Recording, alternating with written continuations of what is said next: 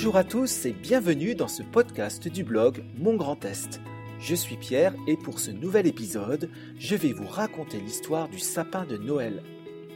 Associé au cadeau de Noël, le sapin est devenu depuis la Renaissance un des symboles de Noël.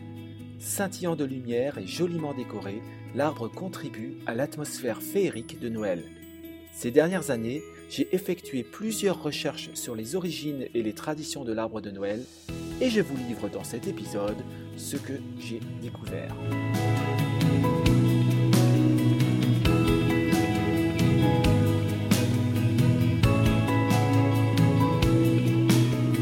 Le sapin de Noël serait apparu pour la première fois en Alsace au XVIe siècle.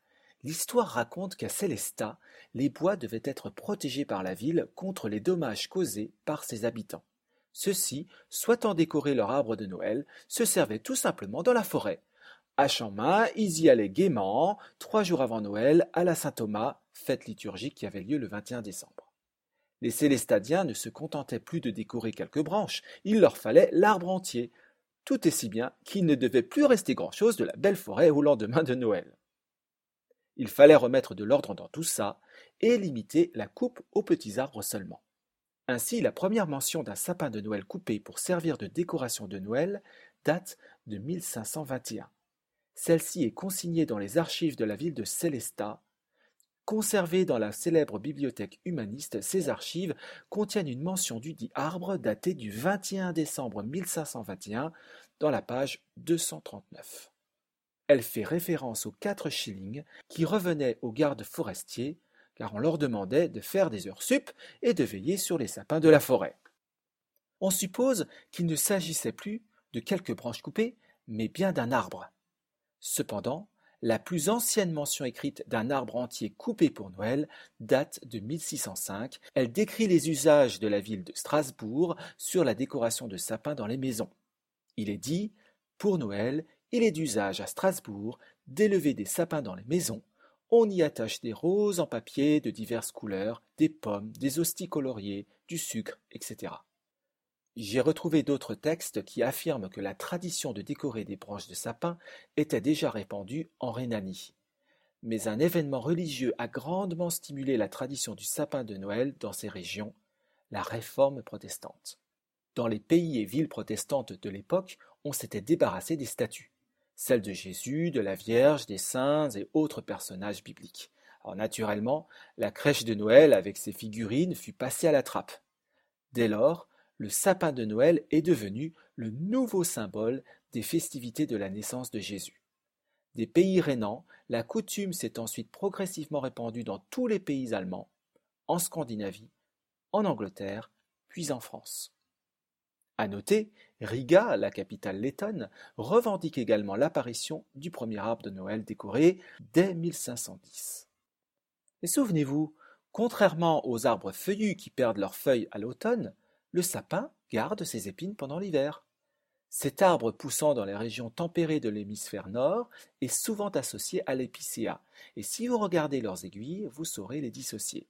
Le sapin se reconnaît grâce à ses aiguilles qui sont positionnées à plat, comme un peigne à cheveux. Ses cônes sont dressés vers le haut. Les aiguilles de l'épicéa sont placées tout autour des branches et sont plus piquantes, comme une brosse à cheveux, et les cônes pendent vers le bas. Pour Martin Luther, le conifère était le symbole d'espoir et de vie éternelle. Une jolie petite histoire raconte comment le réformateur protestant eut l'idée d'illuminer le sapin en rentrant d'une promenade sous un beau ciel étoilé. Ces décorations ont également parlé aux protestants. Couvert de pommes rouges et de lanternes, il symbolisait la venue du Christ, la lumière qui illumine le monde. Bien avant d'avoir été un symbole de Noël diffusé dans les pays protestants, la coutume de décorer un arbre à feuilles persistantes date en fait d'une époque beaucoup plus ancienne. La vénérable Encyclopédia Britannica affirme que la tradition était suivie dans l'Antiquité par les Égyptiens, les Romains, les Vikings et même les Chinois.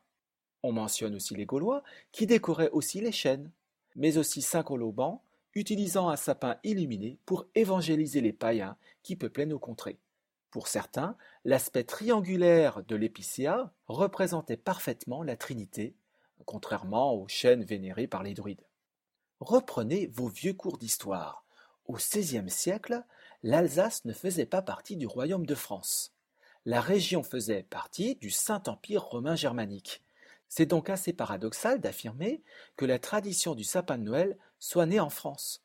Surtout lorsqu'à Paris ou en Provence, on n'en avait jamais entendu parler. Dans les provinces françaises de majorité catholique, c'était la crèche qui tenait le haut du pavé, si je puis dire. L'arbre de Noël a fait sa première apparition en Île-de-France sous le règne de Louis XV. En 1738, Maria Lexinska, la reine de France d'origine polonaise, introduisit un sapin décoré à Versailles. Mais il ne semble pas que la mayonnaise ait pris. Plus tard, dans les années 1830, nouvelle tentative d'introduction en France. La belle-fille allemande du roi Louis-Philippe, la duchesse Hélène-Louise de Mecklembourg-Schwerin, avait à son tour essayé d'imposer la tradition. À chaque Noël, elle faisait dresser un arbre de Noël dans le palais des Tuileries à Paris. Mais toujours pas de coup de foudre des Français pour cette drôle de coutume dite allemande. Pendant ce temps, celui-ci s'enracina pour de bon dans les familles protestantes et même catholiques d'outre-Rhin. Cette mode fut particulièrement suivie et influencée par les familles de la noblesse et de la bourgeoisie. Un événement politique devait tout changer, la guerre franco-prussienne. Car à l'issue malheureuse de la guerre, les deux départements de l'Alsace et celui de la Moselle en Lorraine furent annexés par la Prusse.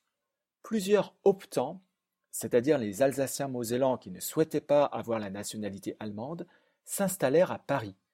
Ces nouveaux immigrants apportèrent avec eux la tradition germanique de l'arbre.